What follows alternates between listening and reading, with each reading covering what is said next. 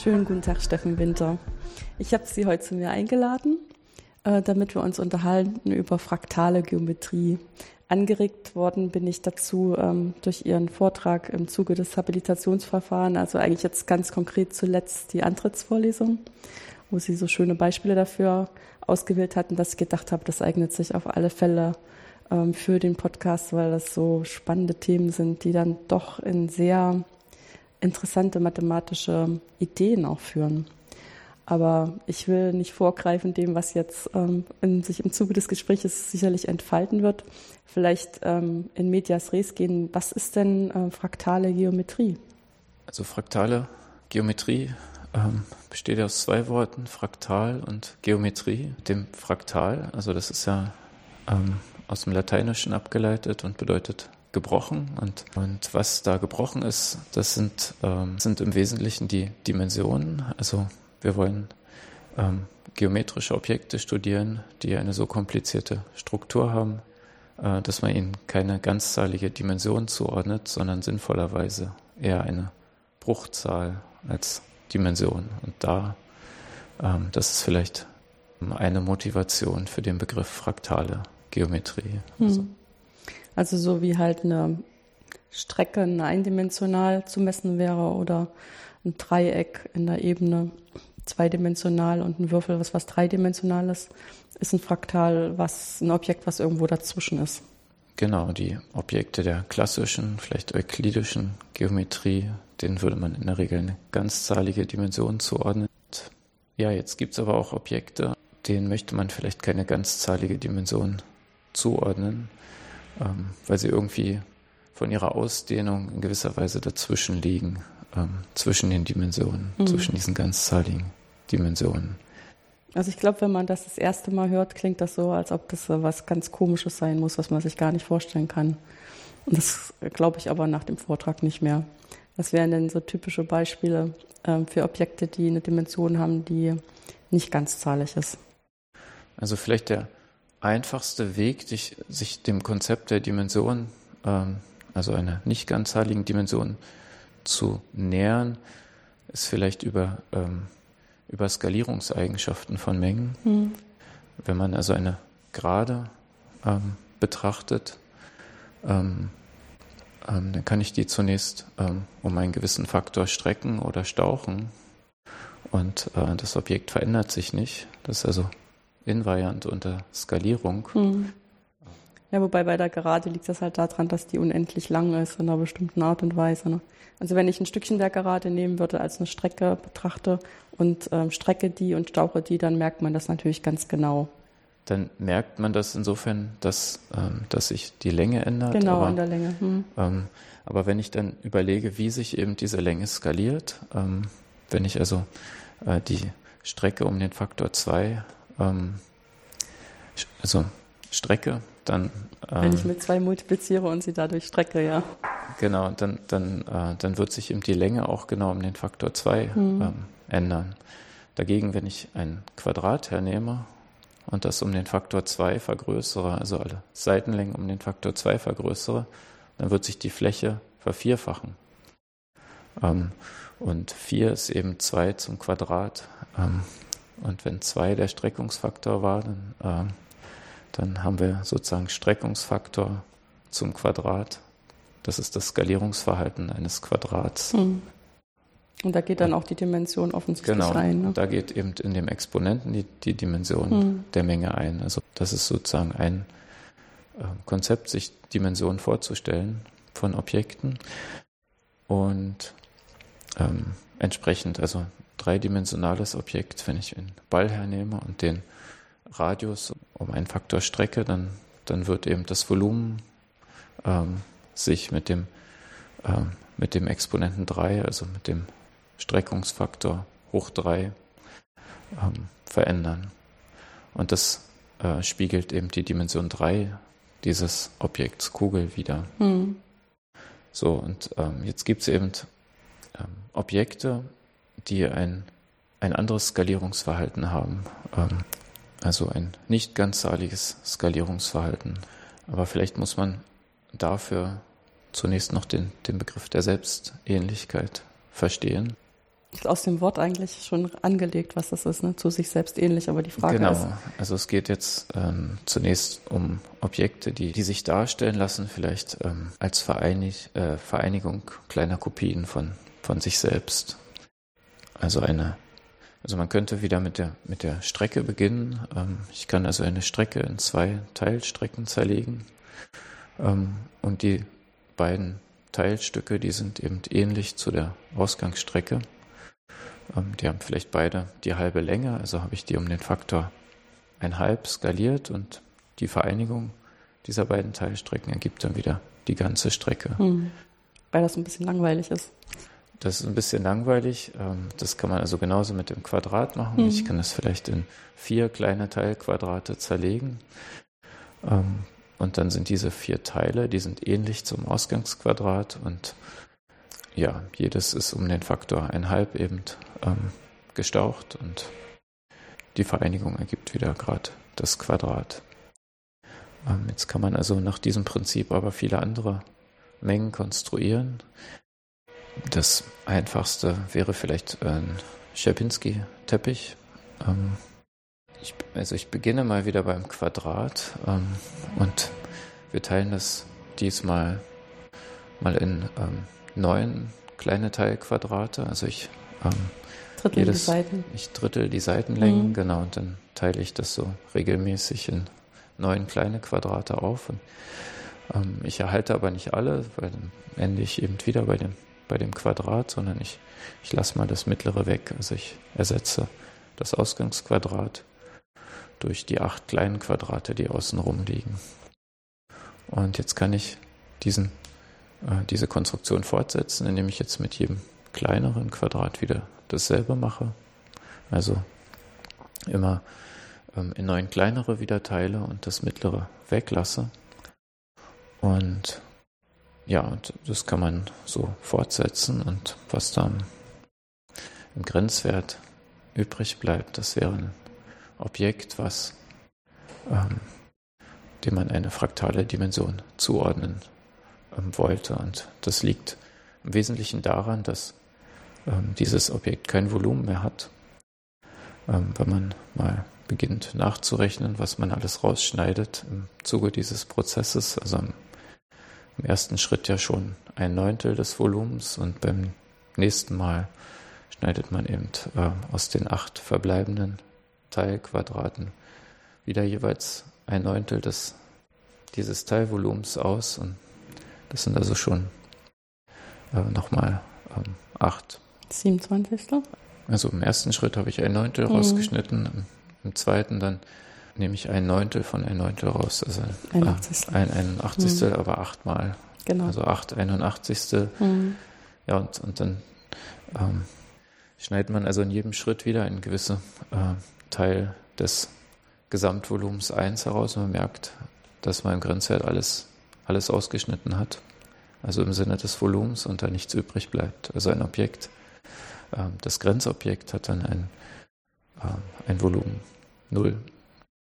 Ähm, und wenn man dann untersucht, wie das Skalierungsverhalten des Grenzobjekts ist, dann stellt man fest, dass es eben nicht so schön mit einem Faktor 2 oder Faktor 1 skaliert, sondern mit einem mit einer Zahl, die eben echt zwischen 1 und 2 liegt. Also in dem Fall wäre das ähm, Logarithmus 8 durch Logarithmus 3. Das wäre die, das, ähm, der richtige Skalierungsexponent für diese, für diese Menge. Und, ähm, ja, und ähm, das ist letztendlich die fraktale Dimension mhm. des Objekts. Oder so kann man sich dem zumindest zunächst mal nähern. Wobei sich damit auch schon zeigt, dass das mit dem Bruchteil nicht im Sinne äh, von rationalen Zahlen gemeint war. Weil das ist ja jetzt eine Exponent, der ist keine rationale Zahl, sondern ist eine reelle Zahl, die sich höchstens durch rationale Zahlen approximieren lassen würde. Genau, also als Dimension kann jede mhm. reelle Zahl ähm, auftreten. Also letztendlich gibt es zu jeder ähm, reellen Zahl, die ich mir vorgebe, gibt es dann auch eine Menge mit, mhm. mit dieser Dimension. Die lässt sich dann auch konstruieren. Wobei einen das also im ersten Moment schon ganz schön ratlos zurücklässt, wenn man ausrechnet, was man da wegnimmt. Also aus, aus in, in zwei Richtungen. Und zwar das eine ist, man hätte das Gefühl, man nimmt eigentlich relativ wenig weg. Ne? Man nimmt ja nur ein Neuntel weg. Und ähm, hat niemals das Gefühl, dass das genauso viel sein könnte im Limit äh, wie das Ganze, weil es wirklich ja nur ein kleiner Teil ist. Also ein Neuntel ist ja zum Beispiel sehr, sehr deutlich weniger als die Hälfte. Könnt ja schon das Gefühl haben, wenn man sich irgendwie so einer Hälfte zu nah nähert und das häufig genug macht, dass das dann am Ende das Ganze verschlingen könnte. Äh, weil man auch schon mal so dieses mit dem Falten vom Papier immer wieder in Hälften dann auch feststellt. Also beim Aufklappen noch mehr, dass das irgendwie ähm, in der Skalierung was Spannendes ähm, erzeugen kann. Aber ich nehme wirklich nur jeweils das Neuntel aus der Mitte raus. Und wenn ich diese ganzen Neuntels alle zusammenrechne, stelle ich fest, ja, wenn ich das wirklich unendlich oft gemacht habe, dann habe ich wieder das ganze Teil, den ganzen Flächeninhalt äh, rekonstruiert, an was jetzt fehlt. Aber ich ja. sehe ja, es ist immer noch was da. Und sich da jetzt einen Reim drauf zu machen, der auch irgendwie mathematisch konsistent ist, das ähm, ist schon irgendwie ein Knaller, finde ich. Ich meine, im ersten Moment ist man einfach nur erstmal ratlos. Was soll das jetzt bedeuten? Ne? Ja. Wahrscheinlich habe ich es falsch gemessen, damit man da irgendwie einen Sinn haben kann.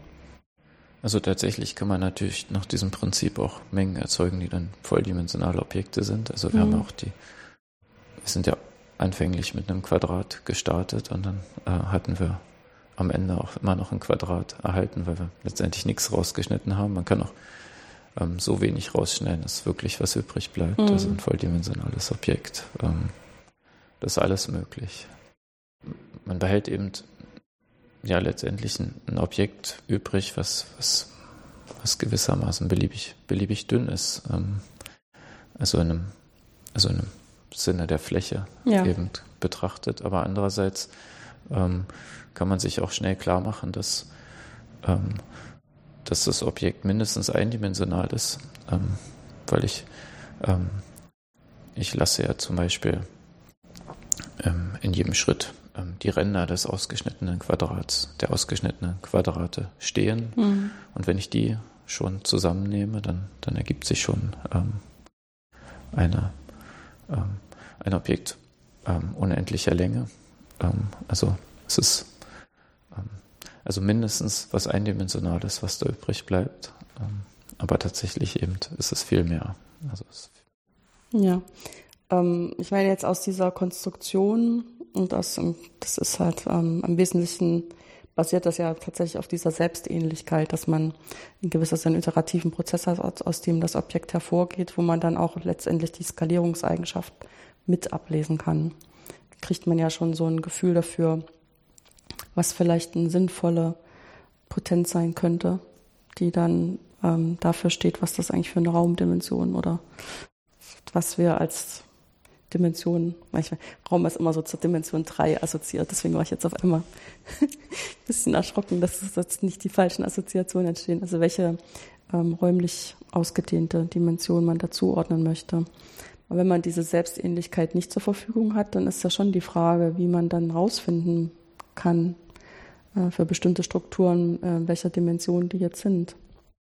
Ähm, ja, also das, das Prinzip der Selbstähnlichkeit ähm, also als Konstruktionsprinzip mhm. solcher Mengen, das, das hilft natürlich ungemein, erstmal ein Gefühl dafür zu bekommen.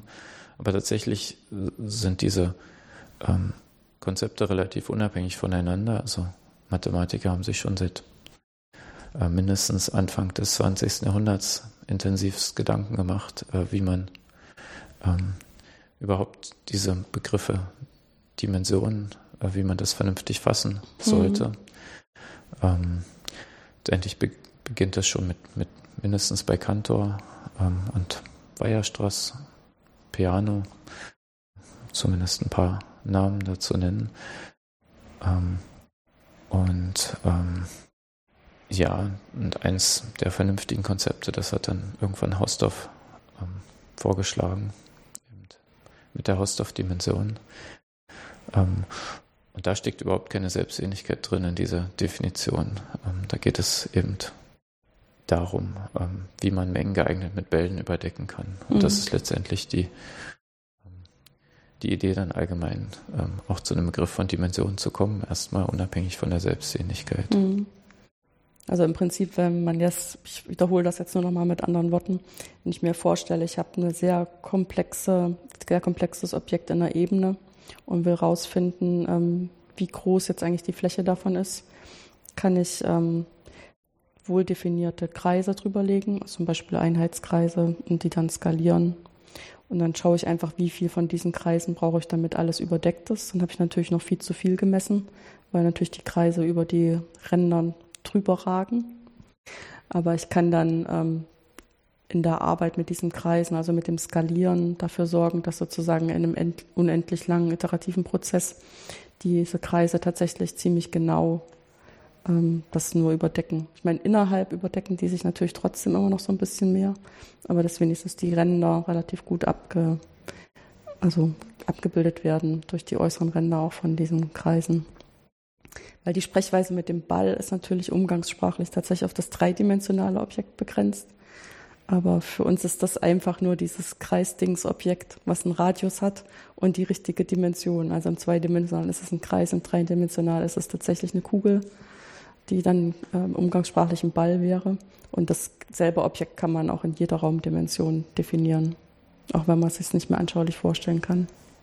Genau, also das war, das war die Idee, also mhm. dass man versucht eben mit ähm, einer Menge, die in einem gewissen Raum ähm, liegt, ähm, meinetwegen im zweidimensionalen oder mhm. dreidimensionalen, eben mit entsprechend dimensionalen Bällen zu überdecken. Mhm. Und ähm, zunächst kann man mit ganz beliebigen Überdeckungen arbeiten. Man könnte sogar statt Bällen beliebige Mengen nehmen. Ja. Und wichtig ist dann nur, den Radius erstmal zu begrenzen. Ähm, also nicht zu große, ähm, zu große Bälle ähm, oder Kreise für die Überdeckung zu nehmen. Ähm, und ja, und ähm, um sich dem Objekt dann in gewisser Weise immer besser annähern zu können, hat man dann ähm, versucht man dann eben diese Überdeckung mit immer feineren Bällen zu machen. Man lässt also äh, immer kleinere Bälle nur noch zu als Überdeckungsmengen oder eben äh, Mengen mit entsprechend immer kleinerem Durchmesser. Mhm. Ähm, und dann ist klar, dass man natürlich mehr Mengen braucht und äh, ähm, ja, und dann interessiert letztendlich das Skalierungsverhalten der, der Anzahl dieser Bälle ähm, zum Beispiel oder ähm, das Skalierungs, also das Verhältnis von dem Durchmesser dieser Mengen zur Anzahl dieser Mengen, ähm, was dann letztendlich auf den, ähm, zu dem Konzept Dimension führt. Und ja, man, man musste aber eigentlich ein bisschen genauer sogar sein, weil es also je nach genauer De Definition ergeben sich tatsächlich verschiedene Dimensionsbegriffe, die auch nicht unbedingt ähm, kann man nicht ineinander umrechnen. Ne? Genau, die dann nicht übereinstimmen ja. äh, am Ende. Genau. Also das, der einfachste Zugang ist tatsächlich, ähm, dass man mit Mengen versucht, mit Bällen gleicher Größe zu überdecken. Ähm, also das heißt, man legt sich einen Radius Epsilon fest und versucht, das Objekt mit möglichst wenig Bällen von diesem Radius Epsilon zu überdecken. Dann macht man dasselbe nochmal mit einem kleineren Epsilon und ähm, dann braucht man natürlich mehr Bälle und dann guckt man, wie sich diese Anzahl entwickelt, wenn man mit dem Epsilon gegen Null geht. Das führt dann sozusagen ähm, auf einen Begriff von Dimensionen. Ähm, das nennt man auch ähm, Boxdimensionen. Ähm. Weil das ist ein bisschen witzig, ne? weil dann für uns wieder ähm, so ein Würfel und ein Ball auf einmal dasselbe sind. Das ist, steckt in dem Namen, ne, dass man es einfach eingehaust hat. Ob man so mit Bällen oder mit einer Box einhaust, ist für uns nicht so wichtig. Ja, das ist dann tatsächlich gar nicht relevant. Also man kann dann zeigen, also man kann auch ähm, statt Bällen, also statt gleich großen Bällen kann man auch Würfel nehmen hm. äh, mit einem entsprechenden Radius. Und dann sind die ähm, absoluten Anzahlen, wenn ich meinen Epsilon festlege, die sind natürlich vielleicht unterschiedlich, aber ähm, für den Grenzwert macht es keinen Unterschied, ähm, ob ich eben mit Bällen arbeite oder mit Kästchen. Man kann sogar Quadrate oder Würfel in einem Gitter dann sogar verwenden und nur ähm, solche ähm, Gitterwürfel zulassen, was ja nochmal eine, eine, eine deutliche Einschränkung der, der möglichen Überdeckungsmengen ist. Und auch da ändert sich sozusagen der Dimensionsbegriff noch nicht. Mhm. Wogegen es einen riesigen Unterschied macht, wenn ich auf einmal äh, den Radius der Bälle nicht mehr fest lasse, sondern wenn ich zulasse, dass auch kleinere, also wenn ich zu meinem vorgegebenen Epsilon eben dann ähm, Bälle beliebiger Größe bis zu diesem Epsilon fest äh, zulasse, das, dann, dann, ergibt sich also tatsächlich ein anderer Dimensionsbegriff, ähm, der eben also auch auf andere Werte führen kann für die Dimensionen mhm. für konkrete Mengen. Also sprich, man muss dann äh, letztendlich immer dazu sagen, in welcher Skala von Dimensionen man jetzt einen Wert festgelegt hat. Ähm, genau, also die Dimensionen, die haben dann auch Namen, zum Beispiel Haushoff-Dimensionen oder Box-Dimensionen ähm, und, und man sollte dann schon sagen, welche Dimension man ausgerechnet hat. Ja, ich glaube, das ist, wenn man das das erste Mal hört, ist das schon so ein bisschen überraschend, dass man da tatsächlich verschiedene Skalen äh, einführen kann. Das hat man sicherlich auch, auch, also haben die Mathematiker auch am Anfang vielleicht nicht so erwartet. Also es standen eben dann verschiedene Konzepte von Dimensionen im Raum und irgendwann hat man gemerkt, dass es gar nicht immer dasselbe gibt mhm. und ähm, hat das genauer untersucht und tatsächlich ist das auch ein äh, sicherlich eine wichtige Fragestellung ähm, in den letzten 100 Jahren gewesen, also diese Begriffe ähm, zu vergleichen und überhaupt erstmal richtig zu verstehen.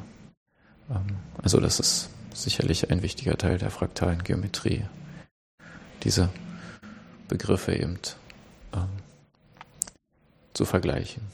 Und damit dann auch zu trennen, wenn man dann feststellt, dass es nicht dasselbe ist. Ne? Weil ich meine, es gibt ja schon immer so dieses ähm, Grundvertrauen in die Ästhetik von so Systemen, dass man denkt, eventuell ist das doch nur verschiedener Zugang zum gleichen Objekt. Zumal wenn das so Objekte sind, die jetzt nicht unbedingt eine Entsprechung haben in unserer täglichen Erfahrungswelt, also wo man sich dann wirklich auf den Algorithmus verlassen muss und man dann erstmal rausfinden muss, ob die verschiedenen Algorithmen nur Ausdrücke desselben Prinzips sind oder tatsächlich von verschiedenen Prinzipien. Ich meine, wenn wir jetzt zu der Selbstähnlichkeit vielleicht zurückgehen, also mhm. Selbstähnlichkeit führt eben eigentlich dazu, dass äh, meistens diese Dimensionsbegriffe übereinstimmen. Mhm. Also wenn man solche Prinzipien im Hintergrund hat, dann kann man eben oft zeigen, dass, dass wirklich die verschiedenen Begriffe zusammenfallen. Ähm, und ja, man könnte also diese, ähm, diese ähm, Mengen, für die dann die Begriffe auseinanderfallen, wo dann sozusagen die für den Mathematiker vielleicht äh, spannend sind, weil sie eben die, die Grenzen der jeweiligen Begriffe dann ähm, aufzeigen und weil sie auch ähm, helfen, die Begriffe voneinander abzugrenzen. Ähm, die sind vielleicht für die, für die Praxis oder erstmal für die, für die Ästhetik nicht so, nicht so von, von Bedeutung. Ähm, ja, tatsächlich zeigt sich dann in den Anwendungen, dass das zum Beispiel, dass das, ja, also diese, diese Begriffe sozusagen dann doch zusammenfallen in den schönen Situationen, die man dann vielleicht untersuchen möchte oder untersuchen kann überhaupt. Ja, ich wollte jetzt gerade dazwischen gehen, ähm, dass man ja auch gar nicht wissen kann, was es in der Praxis für Anwendungen gibt für die verschiedenen Möglichkeiten, das zu messen. Ne?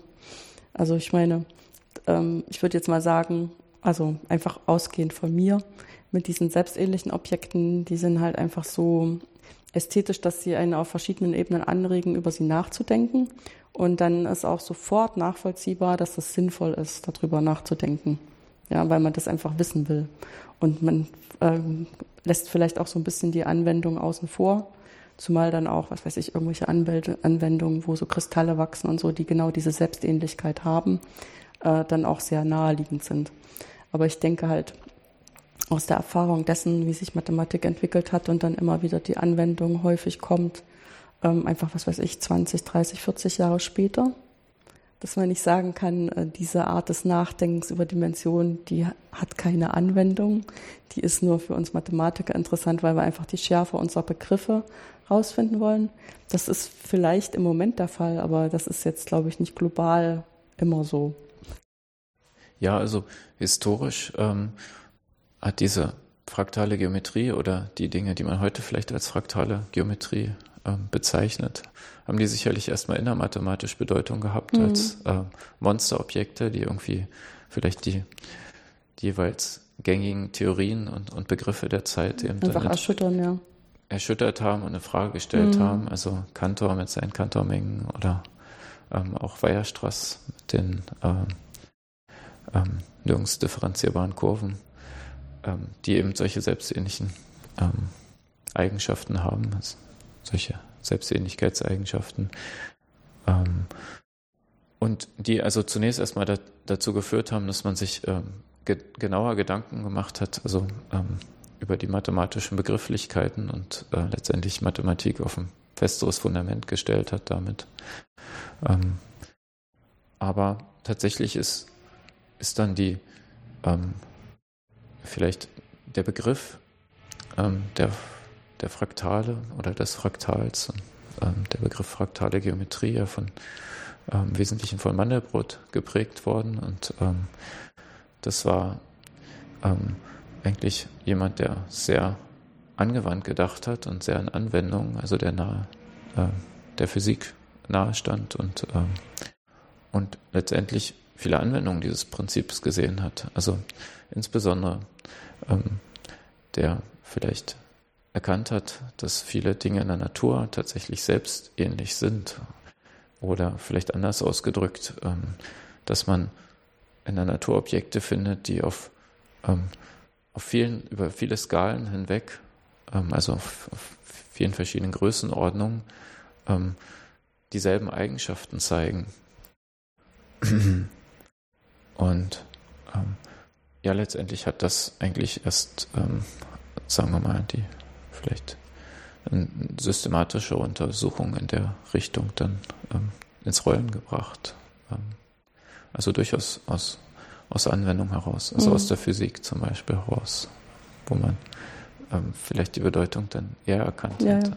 Ich lache jetzt nur, weil ich habe studiert von 1982 bis 87 und tatsächlich war es so, dass mir in meiner Studienzeit zum ersten Mal das, also Fraktale an und für sich als geometrische Objekte äh, begegnet sind von einem theoretischen Physiker, der also dann am Rande der Vorlesung auf mich zugekommen ist und mich, ich, ich habe das damals noch nicht so richtig ver verstanden, aber ich denke, im Nachhinein, der wollte mich auch so ein bisschen ähm, werben, äh, mit ihm da Forschung zu machen und sozusagen nach meinem Diplom lieber in der Physik zu promovieren über solche Themen, weil das sich, glaube ich, versprochen hat, dass ich dann die richtige Geisteshaltung dafür mitbringe.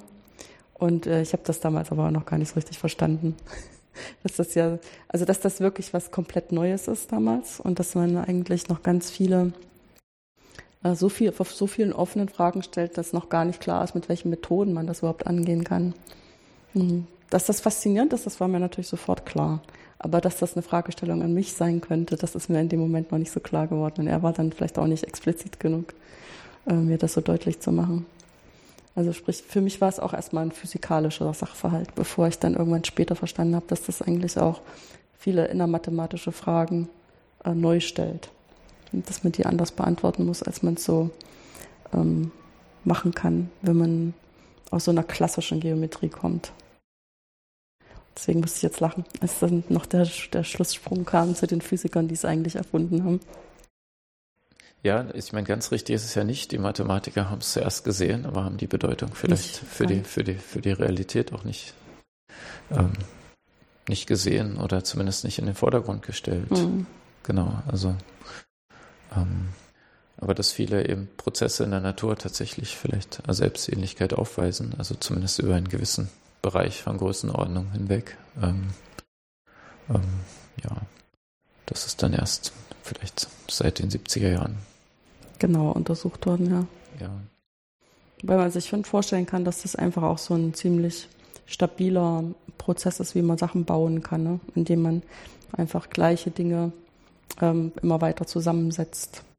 In einer Art und Weise, die die ähnliche Struktur wieder erhalten, von der sich äh, gezeigt hat, dass das eine sinnvolle Struktur ist.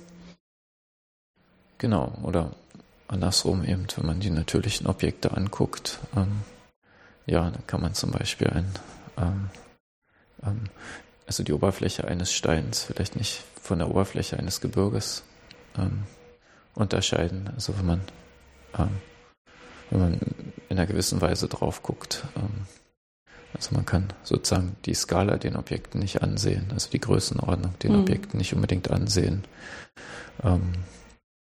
Und ja, letztendlich steckt dahinter ja auch ein, ein vielleicht die Idee, dass natürlich auf, auf den auf den Berg zum Beispiel das gleiche, die gleichen physikalischen Prozesse einwirken. Ähm, das gleiche Wetter, das gleiche Temperatur und so wie auf den kleinen Stein, der eben am Berghang liegt. Und dass dann ähnliche Strukturen sich ausprägen, eben auf anderer Größenordnung, aber mit denselben Eigenschaften, mit denselben geometrischen Formen und mhm. Mustern. Ähm, das ist, ähm, ja, das ist irgendwie dann doch ziemlich naheliegend, wenn man, wenn man in dieser Weise darauf denkt, dass die physikalischen Gesetze ja über viele Größenordnungen hinweg eben ähm, in gleicher Weise gelten. Und auch die Antwort der Materialien einfach durchs Material bestimmt wird und nicht durch die Größe. Das, genau, ja. Das heißt, man braucht dann eigentlich, ähm, also sozusagen aus einem Foto könnte man da noch nicht ablesen, wenn man nah genug rangeht, ob man das jetzt ein Foto vom Berg oder ein Foto vom Stein hat. Bräuchte man noch die Skala daneben. Das ist im Prinzip äh, das genau, übersetzt genau, nochmal. Also genau. Mhm. Genau, also wenn man ja, genau, wenn man solche Fotos eben ähm, ähm, also wenn solche Fotos nicht Objekte enthalten, wo man klar die Größenordnung erkennen kann, zum Beispiel wenn der Mensch daneben steht genau. oder eben ein, Finger daneben ist oder so, dann, dann kann man eben genau ein Steinchen nicht von einem großen Felsen unterscheiden zum Beispiel. Hm. Ja, und ich meine, dann ist immer die Frage, was ist jetzt eigentlich das Wichtige? Ne? Bin ich wirklich daran interessiert, ähm, diesem, ich sag jetzt mal Makroskala, will ich jetzt den Stein vom Felsen unterscheiden? Oder interessiere ich mich eigentlich für bestimmte, was weiß ich, dass da viele scharfe Kanten dran sind? Oder ähm, viele Ecken oder vielleicht auch glatte Flächen, je nachdem, was das für Material ist. Und dann ist mir es egal, wie groß die Flächen sind, nur dass es, was weiß ich, irgendeinen Prozentsatz von Klassenflächen auf pro Stück Fläche gibt oder sowas. Um die zu nehmen, irgendwas auszufüllen und dann einen bestimmten Prozentsatz Luft übrig zu behalten im Mittel oder was auch immer ich mir dann da vorstelle. Oder zum Beispiel, wie wahrscheinlich das auch ist, dass das auf dieser Fläche Material zum Rutschen kommen kann oder ob es in der Regel dann doch gebremst wird, was ja mit der Klette oder mit irgendwelchen Kanten viel zu tun hat. Genau, das ist tatsächlich, ähm, denke ich, eine eine der Anwendungen, also Untersuchung von solchen ähm, ähm, Phänomenen, also wie, wie sich eben Gestein unter bei Erdbeben verhält oder auch unter Erosion und wie der Wassertransport vielleicht in solchem Gestein ist. Also wo man solche fraktalen Konzepte tatsächlich sehr erfolgreich eben ähm, und schon seit vielen Jahren eben sich zunutze gemacht hat. Hm. Ähm, jetzt hatten wir ja ähm, herausgestellt, dass viele von diesen verschiedenen Konzepten, Dimensionen auszurechnen, gerade bei diesen selbstähnlichen, dann sozusagen ästhetisch glücklicherweise und in, für unsere Intuition, Intuition glücklich äh, zusammenfallen. Jetzt muss ich natürlich fragen, an welcher Stelle kann man denn vielleicht ein Beispiel haben, wo das tatsächlich ähm, sich zeigt, dass das ganz unterschiedliche Maße haben kann? Ist da irgendein Objekt, was man ähm, ähm, so erläutern kann, dass man das nachvollziehen kann. Also ohne jetzt unbedingt die Berechnung nachvollziehen zu können, aber man die Selbstähnlichkeit aufgibt und dann feststellt, je nachdem mit welchem Konzept man rangeht, kriegt man verschiedene Dimensionen raus. Wenn ich vielleicht mal die, diese beiden Konzepte, die ich vorhin ähm, erläutert hatte, versuche zu vergleichen, also Hausdorff-Dimension und Box-Dimension, mhm. dann stellt man fest, ähm, wenn man eben die Boxdimension berechnet, also ähm, mit Kästchen oder ähm, Quadraten oder Bällen eben einer festen Größe arbeitet, ähm, dass dann auch zum Beispiel gut arrangierte, ähm, abzählbare Mengen ähm, eine fraktale Dimension bekommen können, ähm, während das Konzept der Hausdorff-Dimension eben so stabil ist, dass ähm, dass eine abzählbare Menge immer die, die Dimension ähm, Null hat. Ähm, also das ist vielleicht das, das schreiendste Beispiel, mhm. Ähm, wo, ja. wo man sieht, dass diese Konzepte ähm, stark von, voneinander ähm, sich unterscheiden. Also dieses Konzept der Boxdimension, was zwar für die Anwendung eben sehr populär ist, dass ja, das ist eben nicht nicht stabil unter absehbaren Vereinigungen, während eben die Hausdorff-Dimension da bessere Eigenschaften hat. Mhm. Und andere Dimensionskonzepte auch. Ja, wobei das natürlich jetzt auch was ist, was eigentlich nur innermathematisch sofort verständlich ist. Also es geht schon um unendlich viele Objekte. Wir sagen, es ist abzählbar, ja. aber es ist halt so unendlich, wie die natürlichen Zahlen zum Beispiel sind.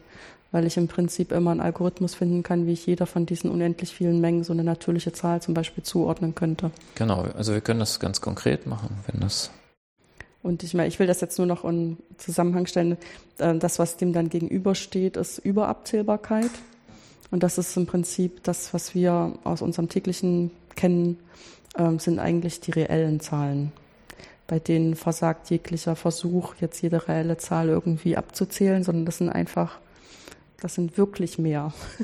das ist ganz krass auszudrücken. Das sind also nicht nur eine, sozusagen doppelt so viele oder dreimal so viele wie die natürlichen Zahlen, und das sind wirklich in einer ganz, einer ganz anderen Größenordnung mehr Zahlen, auch wenn es genauso unendlich viele sind. Aber es ist eine andere Art von Unendlichkeit. Und eins der Grundkonzepte ist halt, dass man ähm, sozusagen aus abzählbar vielen Objekten noch nichts machen kann, was in der nächsten Dimension irgendein Maß hat.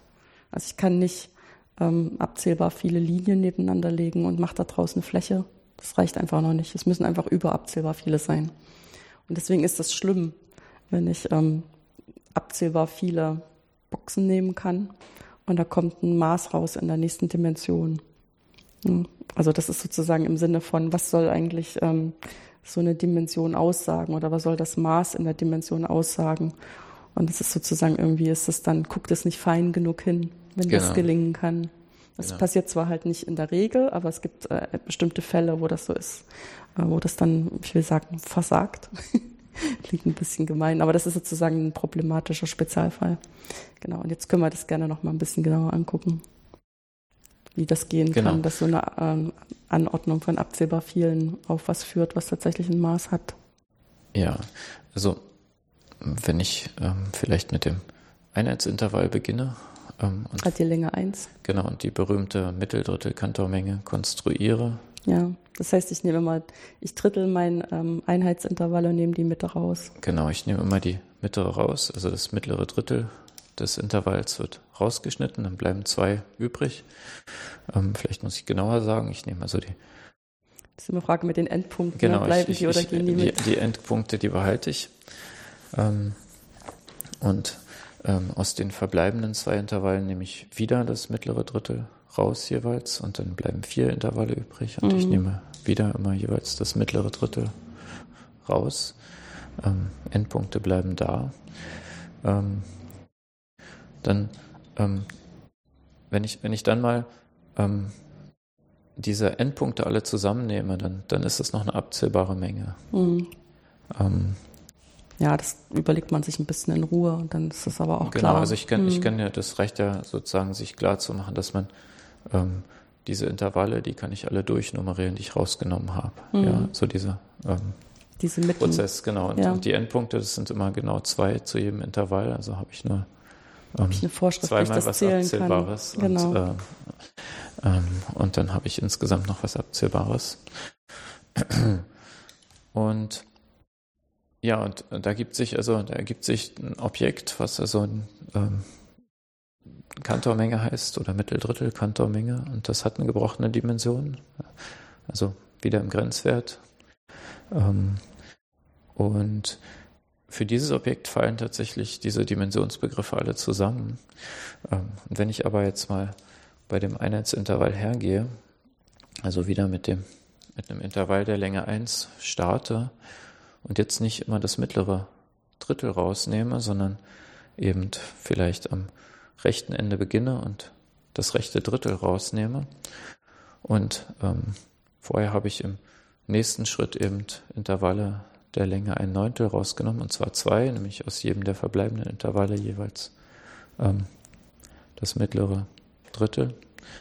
Ähm, und jetzt nehme ich aber ähm, sozusagen zwei Intervalle der Länge ein Neuntel, aber ich nehme die direkt äh, neben dem. Ich schneide das sozusagen immer ab, ne? Genau, ich schneide es immer, immer ab. Mhm. Das ist nicht ganz richtig, weil ich ja schon die, die Endpunkte aufhebe. Behalte, ja. Aber ansonsten, ähm, genau, also ich lege die sozusagen ähm, schon geordnet nebeneinander, anstatt immer mhm. ähm, sozusagen das so gleichmäßig irgendwie zu verteilen, die, die Intervalle, die herausgeschnitten werden. Ähm, dann habe ich also einen Intervall der Länge ein Drittel rausgenommen, dann links daneben ähm, noch zwei Intervalle der Länge ein Neuntel und im nächsten Schritt dann haben wir ein 27. als Länge und davon nehme ich schon vier raus ähm, und so weiter. Und dann, dann, was dann übrig bleibt, ist dann nur eine abzählbare Punktmenge, ähm, die sich, also wenn ich von rechts angefangen habe, ähm, dann eben links häuft, weil ich immer kleinere Intervalle rausnehme und dann gibt es eben ähm, am linken Endpunkt des Ausgangsintervalls dann einen einzigen Häufungspunkt. Und also insgesamt bleibt da nur eine abzählbare Menge übrig, während bei der Kantormenge ähm, also als Menge tatsächlich viel mehr übrig bleibt, ist eine überabzählbare Menge. Ähm, das ist ein bisschen überraschend, ne, weil man denkt, man hat dasselbe gemacht. Also im ersten genau. Hinschauen ist es das Gleiche. Genau. Man muss schon ein bisschen genauer hingucken, genau. wo da der Unterschied das, ist. Das hängt eben damit zusammen, dass sich diese Intervalle eben überall häufen, also in dem, was übrig bleibt. Ähm, also in der übrig bleibenden Menge, also ist jeder Punkt ein Häufungspunkt, also ein Grenzwert einer Folge von Endpunkten von solchen Intervallen. Ähm, und tatsächlich, ähm, genau, stellt man fest, aber von solchen Häufungspunkten gibt es eben doch überabzählbar viele. Ähm, während hier in dieser zweiten Konstruktion jetzt eben nur endlich viele, ein, ja. gibt nur einen Häufungspunkt und dann bleiben eben nur abzählbar viele Endpunkte übrig. Genau, und die Hausdorff-Dimension, die würde hier diese Mengen ganz klar unterscheiden können. Und diese ähm, Box-Dimension eben ähm, nicht, die würde also hier das, dasselbe sehen letztendlich. Ähm, also ähm, eine Menge derselben Dimension wie die Kantormenge, obwohl das eben eine abzählbare Menge ist. Mhm. Das wäre so ein Beispiel, wo diese Begriffe dann wirklich auseinanderfallen. Ja, das sind ja auch beides interessante Fragestellungen, immer zu gucken. Ähm, also häufig ist es, also ich, vielleicht nochmal vom Hintergrund her, weil in meinem Umfeld mit den partiellen Differentialgleichungen ähm, arbeiten wir halt sehr viel mit Integralen ähm, wobei die Integrale für uns dann gar nicht unbedingt, also jetzt im Geometri in der geometrischen Übersetzung wären das ja auch Flächeninhalte, zum Beispiel unter irgendwelchen Kurven von Funktionen.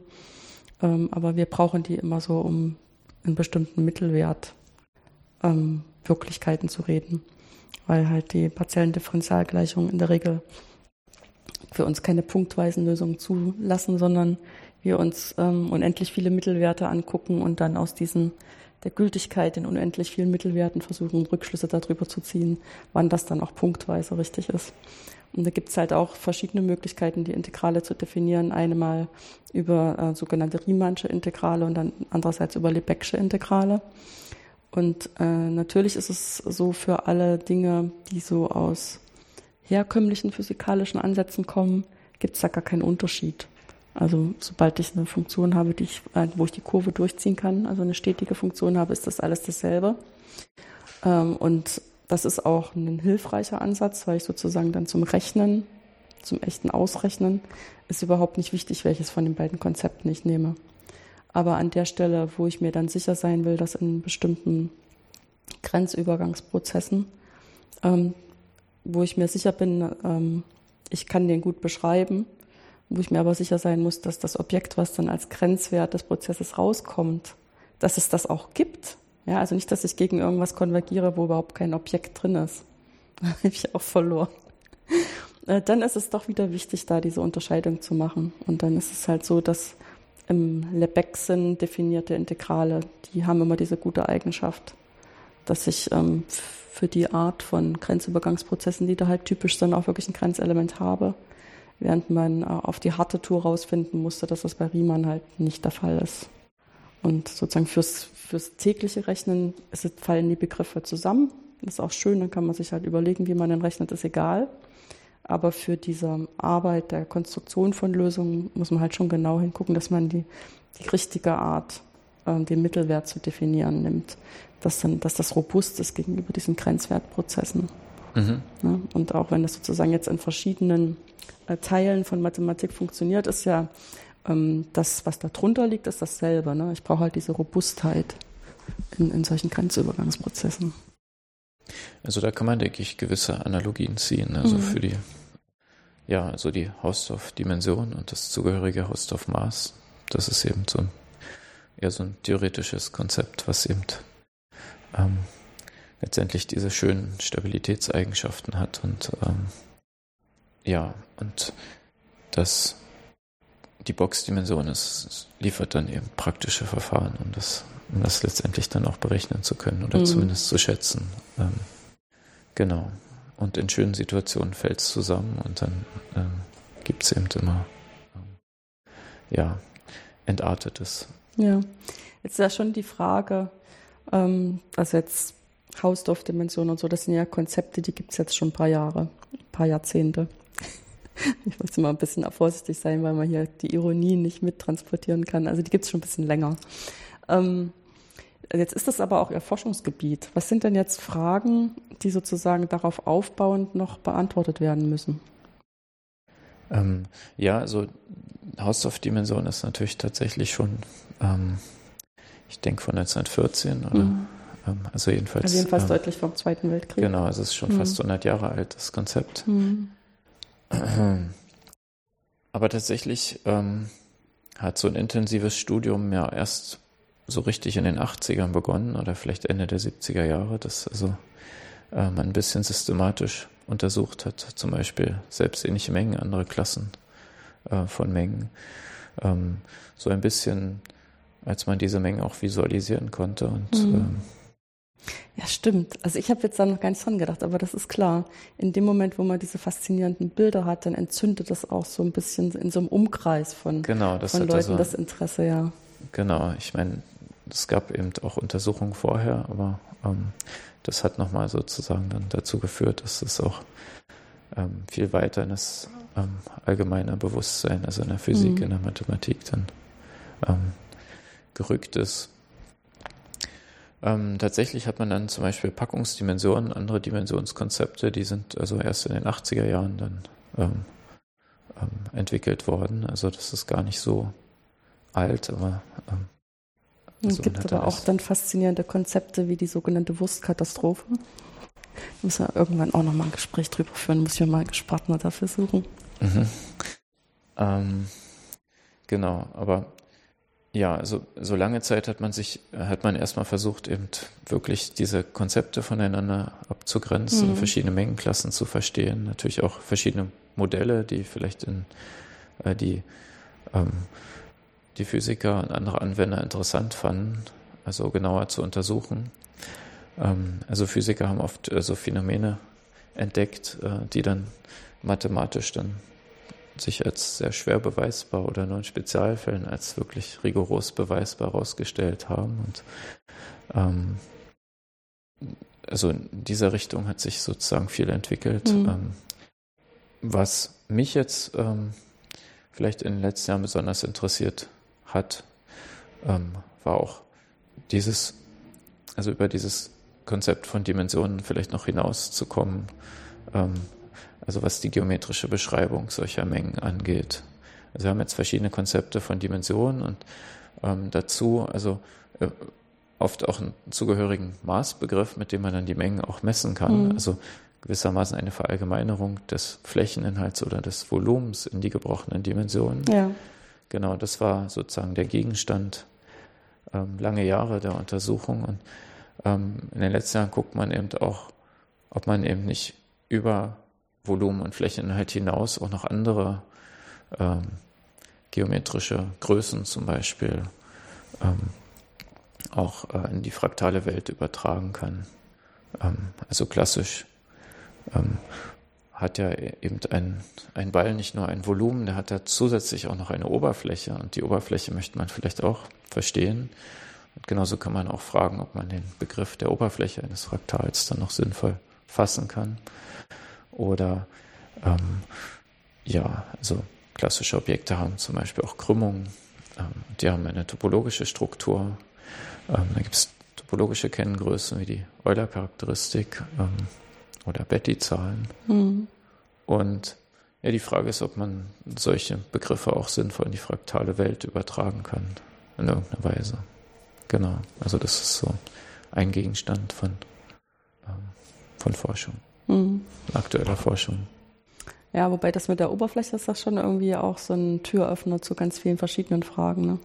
Also zum Beispiel, wenn man sparsam mit Material sein will, was ist jetzt eine Oberfläche, die möglichst viel Volumen abdecken kann, ist so für klassische Objekte immer schon ein, ein Standardproblem oder Standardfrage. Genau. Wenn man das dann in die fraktale Welt übertragen will, ist schon so ein bisschen die Frage mit den vielen äh, Flächen, die da überdeckt werden müssen. Da muss man, glaube ich, ein bisschen ruhiger drüber nachdenken. Ja, also, also das Problem zu einem äh, gegebenen Volumen eine möglichst kleine Oberfläche mhm. zu finden, das wird vielleicht eher so sozusagen eine Lösung in der, in der klassischen Geometrie finden. Aber wenn man andersrum die Frage stellt, ähm, die eben heute auch relevant ist an vielen Stellen, äh, wie kann ich mit möglichst wenig Material ein Objekt erzeugen, was eine möglichst große Oberfläche hat, ähm, da ist man eher bei den Fraktalen. Ja, genau. Also, das genau. sprang also, mich jetzt auch gerade an, als ich mir das versucht habe vorzustellen, dass das Fraktal ja eigentlich eher die Antwort auf die Gegenfrage ist. Genau. Wie schaffe ich es mit quasi nichts, ein gigantisches Volumen zu erzeugen, äh, eine gigantische Oberfläche. Eine gigantische Oberfläche, genau. genau. Ja, genau, da wären Fraktale die Antwort. Oder, mhm. Genau, oder gute Approximationen von, von fraktalen von Objekten. Ja. Genau. ähm, jetzt ist ja schon so ein bisschen die Frage, wie man äh, nach einer mathematischen Ausbildung ausgerechnet an diese Stelle in der Mathematik kommt als die faszinierende. Also ich habe jetzt nicht das Gefühl aus meinem eigenen Studium heraus, dass das so ein zentraler Anteil gewesen wäre. Weil ich meine, wir haben in der angewandten Mathematik haben wir halt immer diese großen Vorlesungen Numerik und Stochastik, wo wir dann versuchen zu zeigen, das ist relevant und da gibt es noch ganz viele spannende offene Fragen und dass man dann Jünger einfängt, die da Masterarbeit schreiben und eventuell auch da bleiben und weiter drüber forschen, ist jetzt nicht so überraschend für mich, gut nachvollziehbar und ist sozusagen auch so eine Art von Netz, was standardmäßig ausgeworfen wird. Ähm, aber wie kommt man jetzt an die Stelle, dass ein Geometrie so gar nicht loslässt, dass man sich solche, mit solchen Objekten befasst, die schon so von unserer alltäglichen Erfahrung ein bisschen sich entfernen? Also für mich persönlich war der Einstieg eigentlich andersrum. Also ich, ich wollte eigentlich schon Mathematik oder Naturwissenschaften studieren, aber ich bin vor, also lange vor meinem Studium schon Fraktalen begegnet tatsächlich. Okay, das ist gut. und ich wollte eigentlich auch Fraktale studieren und hm. ähm, ich habe dann, mich dann für ein Mathematikstudium entschieden, aber ähm, habe tatsächlich auch den Studienort letztendlich äh, ein Stück weit danach ausgewählt, wo ich, wo ich Fraktale studieren konnte. Das war also damals in Greifswald möglich. Ähm, und ich bin dann tatsächlich nach Greifswald gegangen, um dort zu studieren. Ähm, und ähm, ja, und bin dann auch sehr früh natürlich mit Fraktalen in Berührung gekommen. Da gab es ja so eine, ähm, also eine der führenden Arbeitsgruppen zur fraktalen Geometrie. Ja, ich meine, das, es gibt schon auch so eine gewisse Selbstähnlichkeit in dem Thema der fraktalen Geometrie, ne? dass man auch Leute ähm, damit faszinieren und bestimmte Grundfragestellungen aussetzen kann äh, in der Schulzeit. Also auch auf verschiedenen Ebenen in der Schulzeit. Also ob ich jetzt unbedingt mit Grundschulkindern anfangen würde, weiß ich noch nicht. Aber ähm, was weiß ich, auf einer Stufe von Klasse 8, 10, 12 kann man wieder solche Fragen stellen an interessierte Leute. Und wenn ich natürlich dann, wenn man es richtig machen will, muss man es studieren und stellt dann auch fest, es gibt auch noch ganz viele offene Fragen, was dann sozusagen das, die eigene Forschung münden kann. Insofern ist das selbst auch so ein bisschen selbstähnlich, ne? Ja, ähm, wobei für mich also die Schule da irgendwie gar keine hm. ähm, ja, Anregung ist, gegeben hat. Ich wollte gerade sagen, das ist ähm, eigentlich normalerweise auch nicht so. Ähm, auch nicht so diese ähm, ganzen Mathematikwettbewerbe mhm. oder so, die hatten auch keinen Bezug dazu und die, die, ähm, die Erziehung, die da rundherum passiert, also Angebote von so Mathezirkeln ja. und so. Wobei ich Aber immer ich das Gefühl habe, tatsächlich über, über Computer da, dahin gekommen. Also ich habe die ähm, ja letztendlich irgendwann äh, Programme ähm, ähm, von Freunden bekommen, die die solche Bilder erzeugen konnten. Und ich habe damals nicht verstanden. Also ich fand die schön, die Objekte, aber ich, ich ich habe nicht verstanden, wie, wie man die, also wie die erzeugt werden. Und mhm. ähm, genau, also ich wollte also unter anderem das verstehen. Ähm, ja, also es hat mich dann so ein bisschen dazu gebracht, eben ja. diese Richtung. Ja, worauf ich jetzt eigentlich mehr so drauf hinaus wollte, natürlich sind das ähm, ja häufig so Angebote, die in der Freizeit unterbreitet werden, um Kinder und Jugendliche ein bisschen dran ranzuführen, was wir Mathematiker eigentlich wirklich machen, was ja nicht unbedingt so viel mit dem Rechnen in der Schule zu tun hat. Und da hängt es ja sehr häufig daran, welche Personen nehmen sich die Zeit, solche Angebote zu unterbreiten. Wenn das halt jemand ist, der selber von Fraktalen begeistert wäre, der hätte tatsächlich die Möglichkeit, auch auf der Ebene der Schulbildung damit denen was zu machen. Ansonsten sind es ja auch häufig schon so geometrische Konstruktionsaufgaben, mit denen man sich dann häufiger auseinandersetzt, die weit über das hinausgehen, was man im Schulstoff machen würde. Oder sowas wie zahlentheoretische Aufgaben, wo es so versucht, über Teilbarkeit mehr herauszufinden und damit auch andere Strukturen kennenlernt, als man jetzt in der Schule kennenlernt.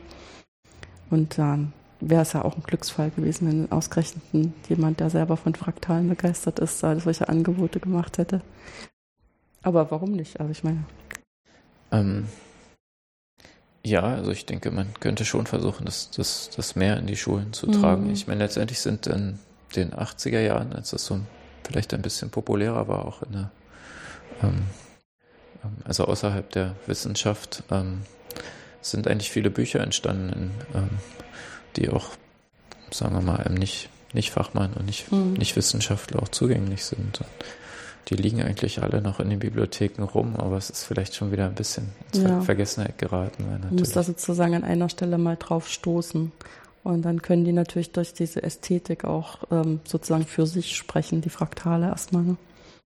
Ähm, genau, also letztendlich haben wir auch, ähm, ja, letztendlich ist auch viel nicht-mathematisches über Fraktale ähm, geschrieben worden, mhm. weshalb sich dann vielleicht auch dann äh, Mathematiker dann teilweise wieder abge genau ab, abgewendet haben, auch davon. Ähm, ähm, das ist die Popmusik.